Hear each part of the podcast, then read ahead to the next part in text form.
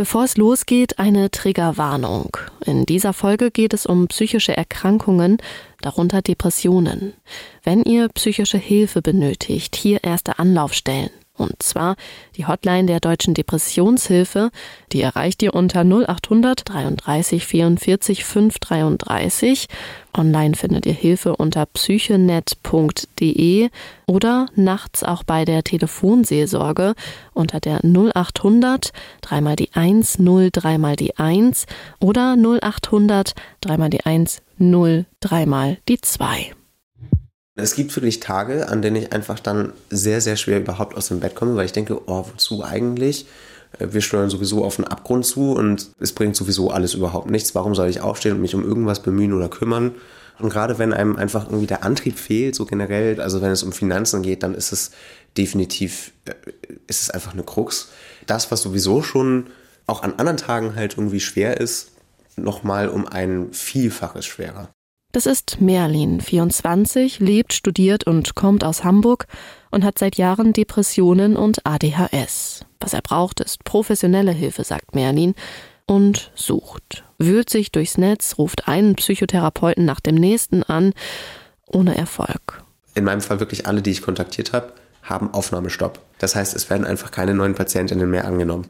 Da hieß es, das kann zwischen drei und sechs aktuell, je nachdem, wie die Lage sich jetzt weiterentwickelt, Monaten dauern. Wie kann das sein? Ich sag mal so, psychische Erkrankungen, unsere Psyche grundsätzlich, darüber sprechen wir in unserer Gesellschaft noch immer viel zu selten. Stattdessen funktionieren wir in einer psychisch so belastenden Zeit. Ich krieg die Krise. Wie kommt Hamburg über den Winter? Ein Podcast von NDR Hamburg. Was macht diese Zeit mit uns? Denn machen wir uns nichts vor. Dass wir derzeit mehrere große Krisen gleichzeitig mitmachen, das mag normal klingen, ist es aber nicht. Also, wo ist unser psychisches Limit und was, wenn wir längst drüber sind? Was belastet und was hilft? Offen und auf Augenhöhe sprechen, findet Merlin und hat mich dafür bei sich zu Hause empfangen. In Stellingen. Mit dabei hatte ich Äpfel und Birnen zweiter Wahl vom Markt. Mega günstig und mein Learning aus der letzten Folge. Ich kann Ihnen ja mal zeigen, das ist ein Apfel zweiter Wahl. Ich habe überhaupt keine Ahnung warum. Ich wollte gerade sagen, der ja, sieht ja super aus. Ja, schätz mal Kilopreis. Zwei Euro? Nee. Jetzt sag bloß, das ist weniger. Ja, ein Euro. Auf welchem Markt warst du denn? Isemarkt. Ich sag dir, geh los und such irgendwie nach Obst zweiter Wahl. Es gibt die entweder in so Beuteln oder die lagen jetzt tatsächlich einfach am Rand. Das Musst ist du einfach ja mal die Stände krass. fragen. Ja, das ist richtig geil. Wie ist denn das bei dir jetzt gerade eigentlich so in der jetzigen Zeit? Achtest du gerade jetzt besonders auf deine Ernährung oder geht das so ein bisschen hinten über? Es ist ein bisschen durchwachsen. Meistens esse ich zum Frühstück irgendwie Birnen, Äpfel, Weintrauben, Bananen, äh, immer irgendwas, was ich mir ins Müsli halt schneiden kann. Wenn es halt wirklich um Mahlzeiten mittags geht, dann sind es eben gerne auch mal halt entweder irgendwelche Tiefkühlprodukte oder Ja. so. Selbst wenn ich jetzt irgendwie vier oder fünf Tage die Woche in der Uni wäre vor Ort, dann könnte ich mir das nicht leisten, dann jeden Tag wirklich in der Mensa zu essen. Das heißt, in so Mittagessen, Abendbrotessen ist dann schon auch mal irgendwie ein Fertiggericht oder Ja. irgendwie sowas. Ja, ja. Ähm, aber es ist ja ganz interessant, das mal zu, und das wusste ich vor einem Monat auch nicht, Mhm. äh, zu hören, dass es ja tatsächlich gar nicht unbedingt teurer ist, wenn man halt frische Sachen holt. Man muss halt nur Ja. wissen, wie. Inwiefern hast du überhaupt den Kopf, dich dann auch mit solchen Sachen gerade zu beschäftigen? Genau, das, ist kommt vielleicht noch der hinzu. Punkt. Gibt ja dieses Sprichwort, du bist, was du isst. Und gerade wenn man halt irgendwie zum Beispiel mit Depressionen wirklich zu kämpfen hat, dann ist es einfach auch wirklich gut, da einfach auf sich zu achten. Und das ist halt leicht gesagt. Ne? Das genau, ist und halt, das ist halt so, so leicht gesagt. Und gerade wenn einem einfach irgendwie der Antrieb fehlt, so generell dann Mhm. halt irgendwie zu funktionieren, einfach irgendwie sowas wie Abwaschen oder so, geht mir inzwischen deutlich leichter von der Hand als zwischendrin schon mal. Aber wenn das halt irgendwie schon per se eine Herausforderung ist, potenziell, dann bedeutet das im Umkehrschluss eben auch, dass alles weitere halt eben zusätzlich auch Energien fordert. So. Durch den Alltag zu kommen, das ist für Merlin eine Herausforderung. Und dann auch noch Einnahmen, Ausgaben im Überblick behalten, sparen und weil all das so belastend ist, sich auch noch gut tun. Für Merlin viel zu viele To-Dos. Und ich kann das nachvollziehen. Ich bin seit Wochen im Stress, weiß auch rein theoretisch, eigentlich wäre jetzt gesundes Essen genau das Richtige für mehr Energie langfristig. Aber habe ich Stress, brauche ich Schokolade, Schlickersachen, wie man in Ostfriesland so schön sagt. Und fange ich einmal zu schlickern an, dann höre ich auch nicht mehr auf. Das ist so. Und es ist ein Verhalten, das in Krisenzeiten leider ganz normal ist, sagt René Treder, Psychologe, Buchautor und Coach. Häufig neigen wir dazu, wenn wir im Stress sind, wenn wir überfordert sind, wenn wir mit Krisen, mit Belastungen konfrontiert sind, dass wir ganz ungesunde Dinge machen, die uns zwar erstmal Glücksgefühle bescheren, aber die uns nicht gut tun. Wir essen viel zu viel, zu viel Süßes, zu viel Fettiges. Wir sind ganz viel bei Instagram, weil wir da kleine Glücksgefühle haben. Wir gucken viel zu viel Fernsehen. Wir igeln uns vielleicht auch ein, weil uns das erstmal auch so ein Gefühl von Sicherheit gibt. Wir müssen nicht raus, nicht in die Konfrontation mit anderen. Aber das sind alles ganz ungesunde Verhaltensweisen, bis hin zu Verhaltensweisen, die sogar krankhaft sein können, wenn man nämlich an Drogen denkt, was auch häufig in der Krisenzeit passiert. Wir sehen es auch an den Statistiken, in der Corona-Zeit ist deutlich mehr Alkohol getrunken worden. Einfach weil es so leicht verfügbar ist und weil Alkohol an der Stelle zum Beispiel auch hilft, nicht so viel nachzudenken, nicht so viel zu grübeln. Essstörungen haben zugenommen, Bulimie, Magersucht, Binge-Eating, Angststörungen haben zugenommen. Da sehen wir also auch, das sind tatsächlich nicht nur so ganz subjektive Beschreibungen, dass man mal so sagt, ja, ist gerade eine schwierige Zeit, sondern das sind tatsächlich gesundheitsgefährdende Belastungen, denen wir gerade ausgesetzt sind. So, das erstmal sacken lassen. Und dann ernsthaft überlegen, ob es nicht kurzfristig völlig in Ordnung ist, Schokolade mit Chips zu kombinieren. Ich versuche noch immer zu lernen, dass es okay ist, sich auch mal gehen zu lassen, deshalb keine Schuldgefühle haben zu müssen. Ich muss nicht immer funktionieren und ich kann es auch gar nicht. Und ich weiß ja auch, dass es wieder ruhiger wird, weniger stressig. Also eigentlich. Denn das Problem jetzt gerade ist, dass wir in mehreren Krisen stecken und die auch nicht übermorgen vorbei sind. Ich muss irgendwie an einen Spruch denken, den ich meiner Tochter an die Wand geschrieben habe. Da steht Schritt für Schritt. Ein Sinnbild dafür, wie ich mir vorstelle, Probleme, Herausforderungen, Krisen zu lösen, indem ich versuche, für Klarheit zu sorgen, alles im Kopf zu ordnen. Und Merlin? Für ihn ist Ordnung schaffen einfach nicht drin, sagt er. Ja, wenn du da drüben mal so ein bisschen in die Ecke guckst, du siehst es, glaube ich, von deiner Position aus nicht, aber der Schreibtisch ja. ähm, steht so ein bisschen emblematisch dafür, wie das bei mir hier in der Wohnung auch aussieht. Nach außen hin erstmal einigermaßen okay. Mega sauber, ordentlich. Halt auch nur so lange, bis du in die Schränke guckst oder bis du irgendwie die ja. Schubladen aufmachst. Und das gilt halt eben dann auch für alles, was irgendwie Pläne angeht oder so. Das ist im Prinzip so, als würdest du mir eben sagen, äh, ja, mach dir doch einfach eine Einkaufsliste, wenn es dir so schwerfällt, irgendwie alles, was du besorgen willst, auf einen Schlag halt tatsächlich auch zu besorgen. Ja, oder geh doch eben auf genau. den Markt und hol doch eben mal die Äpfel. Such doch mal nach günstigen Äpfeln. Genau. Und das ist, liegt halt einerseits eben halt daran, dass es immer wieder diese depressiven Phasen gibt, aber andererseits eben auch mit maßgeblich halt daran, dass halt eben das ADHS wirklich sich auf diverse Lebensbereiche auswirkt bei mir. Also wenn es um Finanzen geht, dann ist es definitiv, äh, ist es einfach eine Krux. Wieso funktioniert das nicht?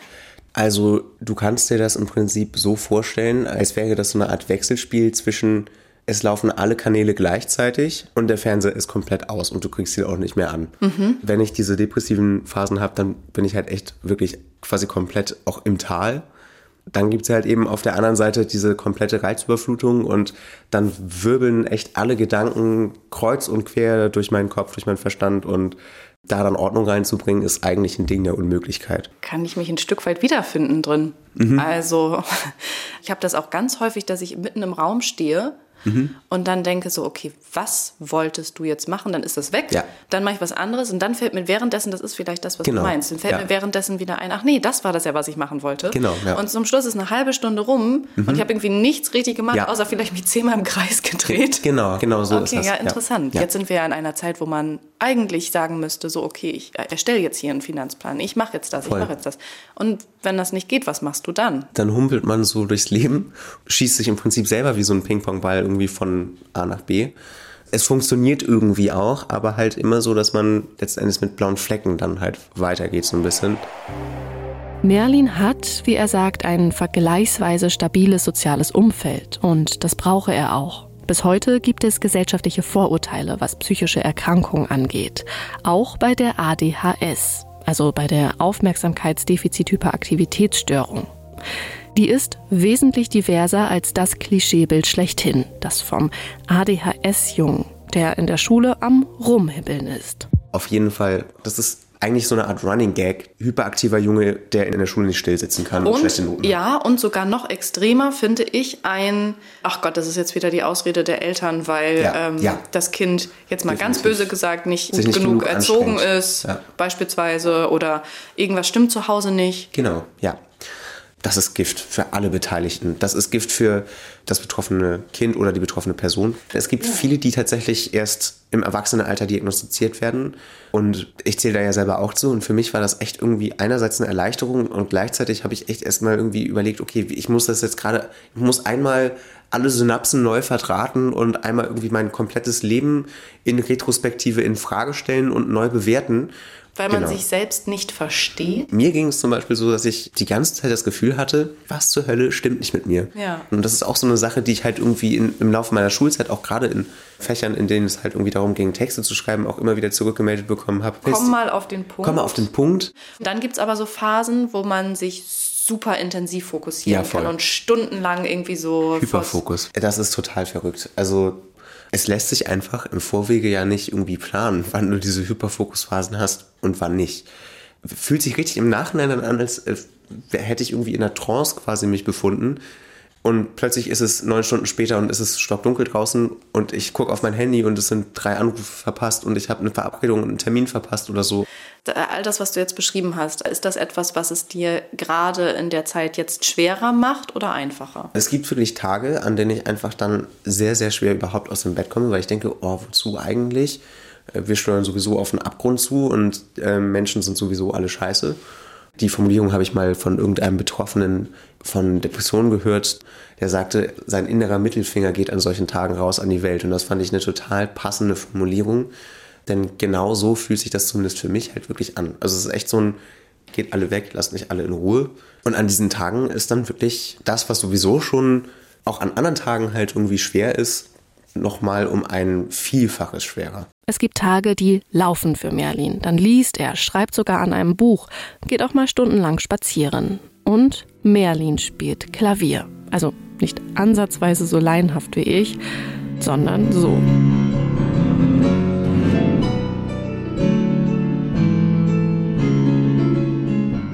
Merlin hat vor seinem Soziologiestudium in der Musicalbranche gearbeitet, war direkt nach dem Abi sogar musikalischer Probenleiter und sollte an einem Hamburger Musicaltheater festangestellt werden und hat's abgelehnt. Ich glaube, wenn halt eben damit zwangsläufig Geld verdient werden muss, weil dieses Unterhaltungsgenre halt einfach in Deutschland nicht staatlich gefördert oder subventioniert wird, dann ist das aus meiner Sicht ein Beruf, in dem man, wenn man wirklich Jahrzehnte darin arbeitet, zwangsläufig irgendwann krank wird oder depressiv oder Völlig überarbeitet und Völlig überarbeitet ist wertgeschätzt auch? Ist genau, das? Ja. als dass es halt wirklich einfach nur noch Energie und Nerven frisst. Du hast ja dann auch versucht, sage ich mal, dich selbstständig zu machen und dann kam Corona. Genau, also war, glaube ich, einfach zu naiv, um das zu verstehen, dass ich halt wirklich chronisch unterbezahlt worden bin. Also einer der Darsteller hat darüber gesprochen, was er pro Abend verdient. Und habe ich gedacht, Moment, wie kann das denn sein? Wie, wie kann das in einem Verhältnis stehen zu dem, was ich halt für die gesamte Probenlaufzeit bekomme? Und Zeit ist irgendwie auch eine Art Kapital. Aber ich fand das, was dahinter stand, diese Vorstellung von, dass ich quasi halt bewusst intern als jemand gehandelt worden bin, der halt einen guten Job macht, aber deutlich in der Bezahlung so weit hinter dem Wert, der eigentlich meiner Arbeit beigemessen worden ist, zurückgelegen habe, als Aussage sozusagen, finde ich das einfach wahnsinnig verletzend.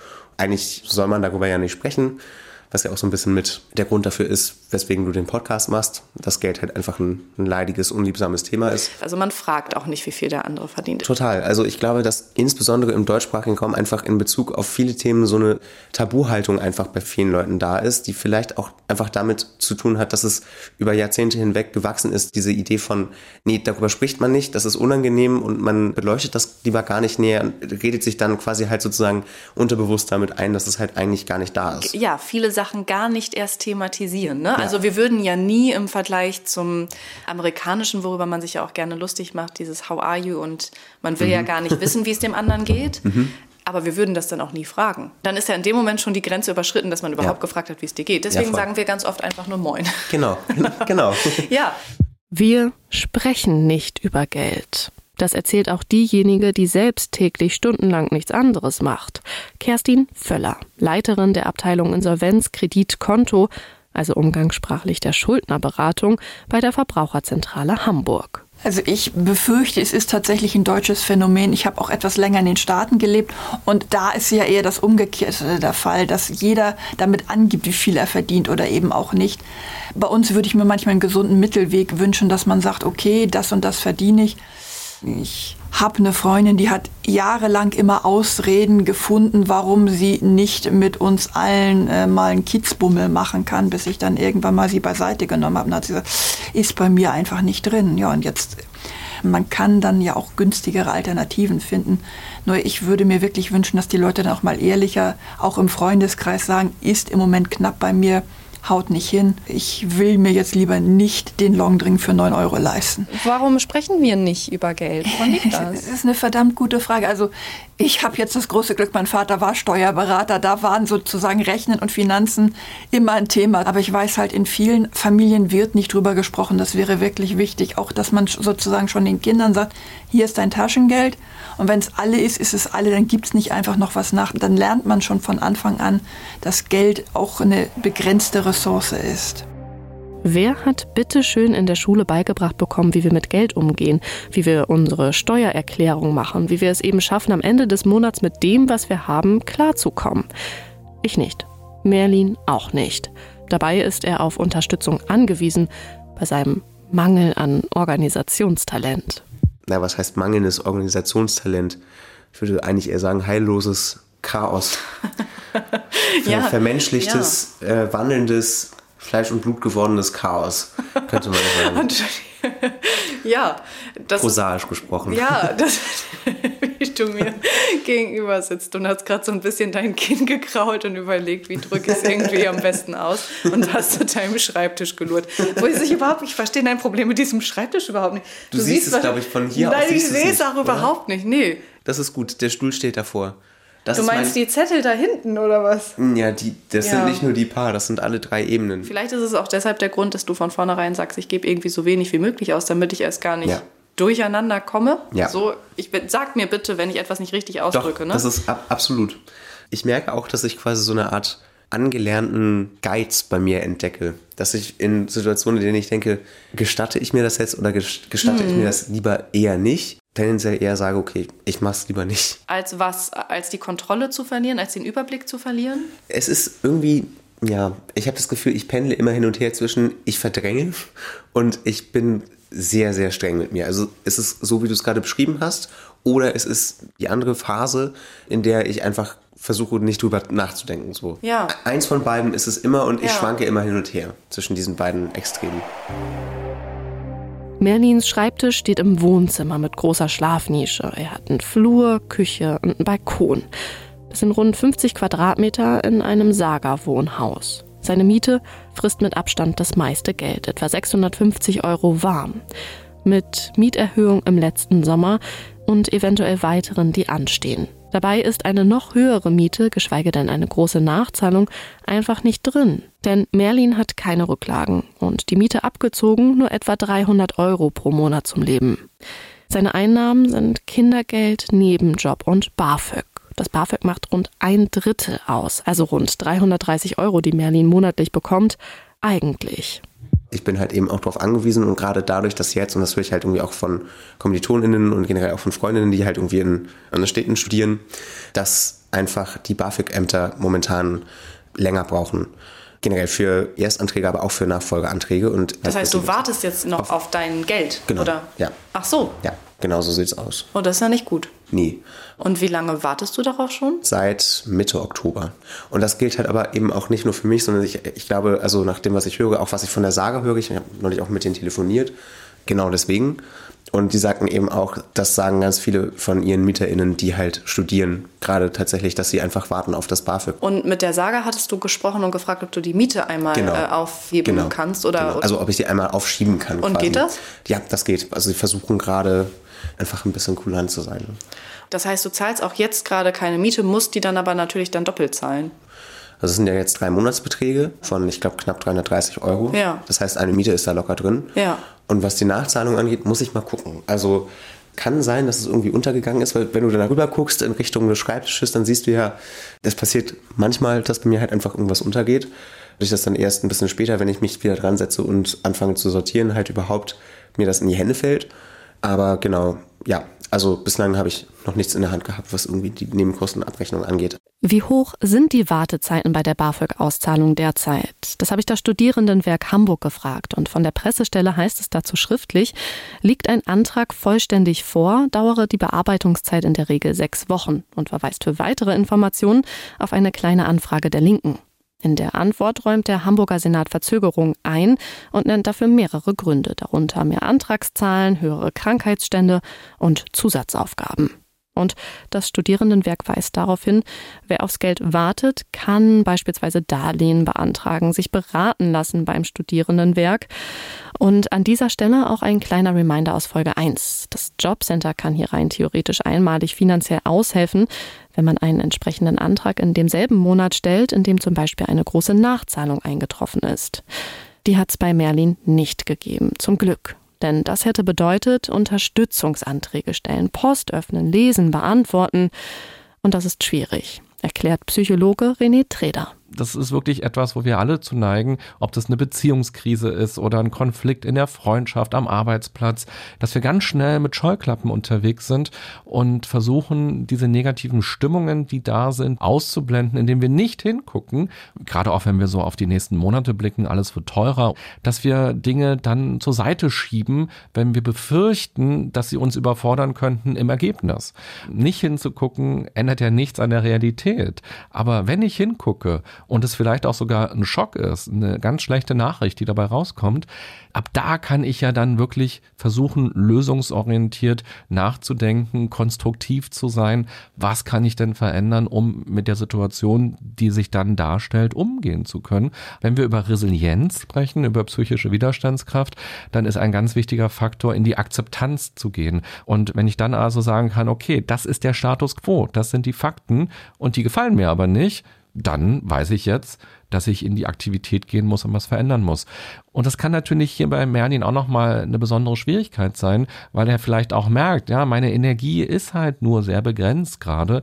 Deshalb wäre es bei ihm wahrscheinlich umso wichtiger, dass er das nicht alleine macht, sondern tatsächlich mit Unterstützung dieses Thema angeht. Nur wie? Verhaltenstherapie wäre für Merlin die Lösung, also Einzeltherapie bei einem Therapeuten oder einer Therapeutin, die oder der mit Merlin Verhaltensmuster erarbeitet, die ihm in der Praxis helfen, zurechtzukommen, einen finanziellen Überblick zu behalten. Nur kriegt er keinen Therapieplatz. Dabei sucht er schon seit Monaten online. Genau, ich habe das auch die Website von der Kassenärztlichen Vereinigung. Das ist so eine Art Psychotherapeutinnenfinder. Aber wirklich ausnahmslos alle, in meinem Fall wirklich alle, die ich kontaktiert habe, haben Aufnahmestopp. Das heißt, es werden einfach keine neuen Patientinnen mehr angenommen. Von was von Wartelisten sprechen wir da? Von ein paar Wochen oder Monaten? Monaten. Als ich vor, und das war noch im Spätsommer, telefoniert habe das letzte Mal, da hieß es, das kann zwischen drei und sechs aktuell, je nachdem wie die Lage sich jetzt weiterentwickelt, Monaten dauern. Dieses System ist schon seit Jahren wahnsinnig marode und das liegt eben einfach daran, dass die Kassensitze für PsychotherapeutInnen wahnsinnig limitiert sind. Bedeutet im Umkehrschluss, es gibt eigentlich keinen Personalmangel, weil die PsychotherapeutInnen wären da.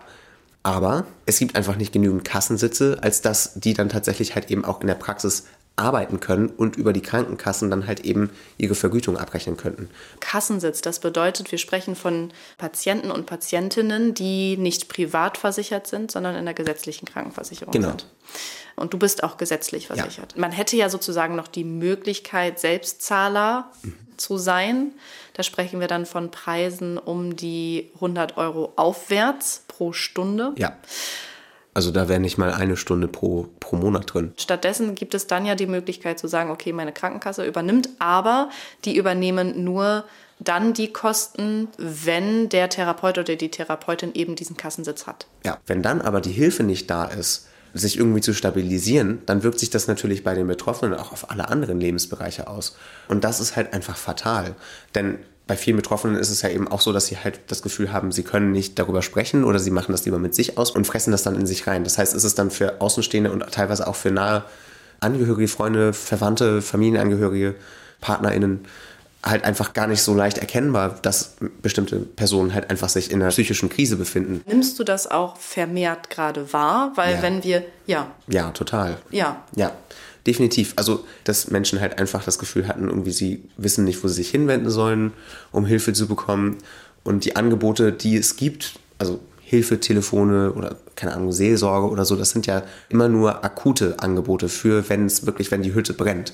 So, aber das sind ja keine Angebote, die halt mittel- bis langfristig helfen zu stabilisieren, sondern dafür sind ja eigentlich eben genau Therapieplätze da, aber solange die Kontingente halt so begrenzt sind und so künstlich begrenzt gehalten werden, gibt es, glaube ich, wahrscheinlich einfach zunehmend auch einen Abstieg der mentalen Gesundheit. Ich habe das Gefühl, wie an so vielen Ecken und Kanten ist es irgendwie in der deutschen Gesellschaft so, dass lange einfach ausgesessen wird, bis ein Thema dann plötzlich brennend akut ist. Und in dem Moment, in dem es dann wirklich tatsächlich halt einfach da ist, merkt man, oh, wir hätten eigentlich schon längst handeln müssen. Okay, hier haut Merlin ja ganz schön krasse Sätze raus. Einmal die Fakten dazu. Bundesweit liegen im Schnitt laut Bundespsychotherapeutenkammer zwischen Erstgespräch und Beginn der Therapie 142 Tage, also rund viereinhalb Monate. In der Praxis kann die Wartezeit aber sogar noch länger sein. Das sagt Thorsten Michels, Vizepräsident der Psychotherapeutenkammer und selbst niedergelassener Psychotherapeut in Hamburg. Wir haben über äh, 1000 niedergelassene Psychotherapeuten und Psychotherapeutinnen. Das Problem ist, ich als Patient, Patientin, wie komme ich an denjenigen, diejenige, die dann eben zu der Zeit, zu der ich auch das möglich machen kann, wie kommen die zusammen? Wir müssen ja Therapieplätze freihalten für die Terminservicestelle und für Akutbehandlungen. Bei analytischen Psychotherapien, die können ja bis zu drei Jahren dauern. Dann muss ich manchmal sagen, ich habe frühestens in einem Jahr wieder einen Therapieplatz frei. Und dann hängt es davon ab, ob der Patient, die Patientin überhaupt zu dieser Zeit kann. Und da liegt eine große Schwierigkeit. Aber nicht nur da. Die Anzahl an Kassensitzen orientiert sich an dem vermeintlichen Bedarf an Psychotherapeuten pro Einwohnerzahl. Das ist auch eine ganz große Schwierigkeit, dass man den Bedarf nicht wirklich ganz handfest berechnen kann. Daran scheitern alle Systeme, mit denen man wissenschaftlich versucht hat, ne, wie viel psychische Erkrankungen gibt es in der Gesellschaft und wie viel äh, Behandlungsplätze müssen dafür zur Verfügung gestellt werden. Das lässt sich nicht genau berechnen. Insofern ist es immer eine politische Willensentscheidung, wie viel Psychotherapie will ich zur Verfügung stellen. Und derzeit gibt den Bedarf die sogenannte Bedarfsplanungsrichtlinie vom gemeinsamen Bundesausschuss vor. Das hat mir auch die Kassenärztliche Vereinigung Hamburg so erklärt. Und laut dieser Richtlinie gibt es in Hamburg sogar ein Überangebot an Psychotherapeuten, also in der Theorie zu viele, auch bei uns in Hamburg. In der Praxis wartet Merlin noch immer auf einen Therapieplatz was zumindest eine vorübergehende Hilfe sein könnte. Wer in Hamburg studiert, kann sich für psychologische Hilfe auch an das Studierendenwerk Hamburg wenden. Boris Geier ist dort Sozialberater und leitet das Beratungszentrum Soziales und Internationales. Psychosoziale Beratung ist auch hier möglich und noch mehr. Eben auch mit diesem Blick auf Gesundheit, Krisen, Perspektivenentwicklung. Auf den Punkt, diese Strukturhilfe letztlich zu bieten durch ein Gespräch, durch ein geschütztes Setting, vertraulich dabei auch eben unterstützen, dann wie genau dann so ein Antrag gestellt werden kann oder was wo ausgefüllt werden muss oder wie man sich an eine offizielle Stelle wendet oder gemeinsam zu überlegen, ist es für mich noch richtig und gut, dass ich Vollzeit immatrikuliert bin oder macht es vielleicht Sinn, weil es mir gerade nicht gut geht, mal eine Pause zu machen? Was würde das für meine Finanzierung bedeuten? Dann würde ich vielleicht rausfallen aus BAföG, ich könnte vielleicht wechseln zum Jobcenter und dort Leistungen beziehen. Das ist auch was, was wir dann oft besprechen und dadurch vielleicht auch eine Sicherheit schaffen, okay, wenn das und das erfüllt ist, kannst du diesen Weg auch so, auch so gehen. Und wenn es dann doch unerwartet Schwierigkeiten gibt, weil ein Amt irgendwie einen Brief schreibt, den man nicht so gut versteht oder Dinge doch anders laufen, dann sind wir immer ansprechbar und können immer helfen, um Ansprüche auch durchzusetzen. So. Merlin geht es nicht nur um professionelle Hilfe, sondern auch um gesellschaftliche. Und das fängt bereits damit an, dass wir Klischees beiseite räumen, bezogen auf Depressionen, solche wie diese. die Vorstellung, dass wer psychisch krank ist, selber daran schuld ist. Ich glaube, das ist eine Vorstellung, von der sich vielleicht insbesondere ältere Generationen anfangen müssen zu trennen. Man wird krank. Das heißt, das ist einfach etwas, das man sich nicht aussucht das keine Diagnose ist wie die andere, sondern es ist einfach genauso wie die Menschen selbst wahnsinnig individuell, weniger mit dem Finger gezeigt werden und Begriffe wie äh, Schneeflöckchen irgendwie eingesetzt werden, sondern da müsste einfach viel mehr Empathie von Seiten der Älteren für die Jüngeren jetzt sein. Was meinst du mit Schneeflöckchen? Das ist ein Begriff aus der Internetkultur, der gerne Menschen gegenüber äh, verwendet wird, die halt ähm, sich für soziale Gerechtigkeitsthemen einsetzen, stark machen, dann halt sich anhören müssen, sie seien zu sensibel oder zu verweichlicht oder sie könnten nichts mehr aushalten. Das und das, so was sie dann sagen, löst sich dann auf, wenn man irgendwie auf dem Boden der Tatsachen ankommt oder was genau, für ein Bild steckt das ist, dahinter? Genau, das ist, glaube ich, das Bild, das dahinter steht. In meinem Bewusstsein ist, wir haben auch während der Corona-Hochzeiten unfassbar viel meiner Meinung nach über Depressionen gesprochen, aber mhm. vielleicht ist das auch nur so eine Journalistenbubble. Ich kann mir auch vorstellen, dass es ein bisschen was damit zu tun hat, dass es quasi so Trendthemen gibt. Und an dem Tag X. Genau, und dann ja. Reden plötzlich alle drüber und am nächsten Tag ist dann ein völlig anderes Thema dann ja. im Fokus. Und total wichtig. Und über das, was gestern war, halt gar nicht mehr gesprochen. Und ich glaube, gerade bei Themen, bei denen es halt einfach Handlungsbedarf gibt, wie bei diesem Thema, ist das fatal, weil das langfristig bedeutet, dass sich einfach wenig bis gar nichts ändert. Und das geht dann eben zulasten derjenigen, die betroffen sind und halt einfach angewiesen darauf sind, dass es ein Hilfsangebot gibt. Ist es nicht irgendwo auch ein bisschen paradox, dass wir in einer Zeit sind, wo man total auf die Psyche gucken müsste und ja. schauen müsste, dass wir irgendwie nicht noch weiter kaputt gehen psychisch, ja. um das mal so runterzubrechen. Wir müssen eigentlich im besten Fall so weit sein, dass wir wirklich tatsächlich schon da wären, dass wir richtig anpacken können. Und das ist wahnsinnig frustrierend. Ich glaube, das Gefühl haben ganz viele Leute gerade. Das heißt, was würdest du dir wünschen? Du hast gesagt, einmal auch mehr Verständnis und mehr Wertschätzung, ja. Aufklärung. Unbedingt. Also ich denke, dass gerade bei diesem Thema Aufklärung wahnsinnig wichtig ist und zwar am besten schon ab dem Schulalter. Wenn ich so zurückdenke an meine Schulzeit und mich frage, hätte mir das persönlich geholfen, wenn alle wirklich verstanden hätten, okay, was geht damit einher? Welche Äußerungen sollte man sich möglicherweise verkneifen? Sowas wie zum Beispiel, ja, du willst ja auch, dass es dir schlecht geht. Und das sind Dinge, die, denen, glaube ich, einfach vorgebeugt werden könnte, wenn in der Schule drüber gesprochen werden würde. Hast du solche Sätze mal gehört aus dem Freundes, aus dem vermeintlichen ja. Freundeskreis, muss ja, man ja fast sagen? Auf jeden Fall. So ein Spruch wie ja, man lebt nur einmal und niemand hat Bock auf Leute, die ständig irgendwie nur ein Downer sind und niemand hat Bock auf Leute, die äh, nicht lachen und die nicht wissen, wie man Spaß hat und die nicht wissen, wie man eine gute Zeit verbringt und so weiter und so fort. Das ist tatsächlich auch eine Mentalität, von der ich das Gefühl habe, dass sie total verwoben ist in die DNA dieser Gesellschaft. Einfach die Idee, man funktioniert und man hat zu funktionieren. Und wenn man nicht funktioniert, dann ist man irgendwie eine Belastung für alle anderen, dann äh, ist man in der Gesellschaft nicht erwünscht, dann fällt man durchs Raster, dann wird man wirklich ignoriert und, und wenn ich dann doch drüber rede, also erzeugt das halt auch Schuldgefühle. Bedeutet, das, was eigentlich helfen sollte, ist trotzdem verbunden mit, mit einem Erleben von, ich nehme den anderen gerade irgendwie was weg, ich nehme ihn Zeit, ich nehme ihn, raube ihn Energie, raube ihn Nerven und so. Und um das halt eben auch abfedern zu können, wäre eigentlich ein besseres therapeutisches Angebot einerseits besser, aber eben auch, dass die Gesellschaft halt einfach Strategien erlernt, wie sie mit Betroffenen von Depressionen und anderen psychischen Erkrankungen einfach besser umgehen lernen können. Weil das ist ja auch ein Schneeballeffekt. Wenn es den Betroffenen schlechter geht, geht es dem Umfeld jeweils schlechter. Und Grundlagenwissen über diese Erkrankung kann da, glaube ich, Abhilfe schaffen. Merlins Erfahrungen beobachtet auch René Treder, Psychologe aus Berlin. Da ist natürlich noch ganz viel Nachholbedarf, weil psychische Erkrankungen ja immer noch ein Tabu sind in ganz vielen Lebensbereichen und eben, ja, Männer reden da häufig nicht ganz so viel darüber.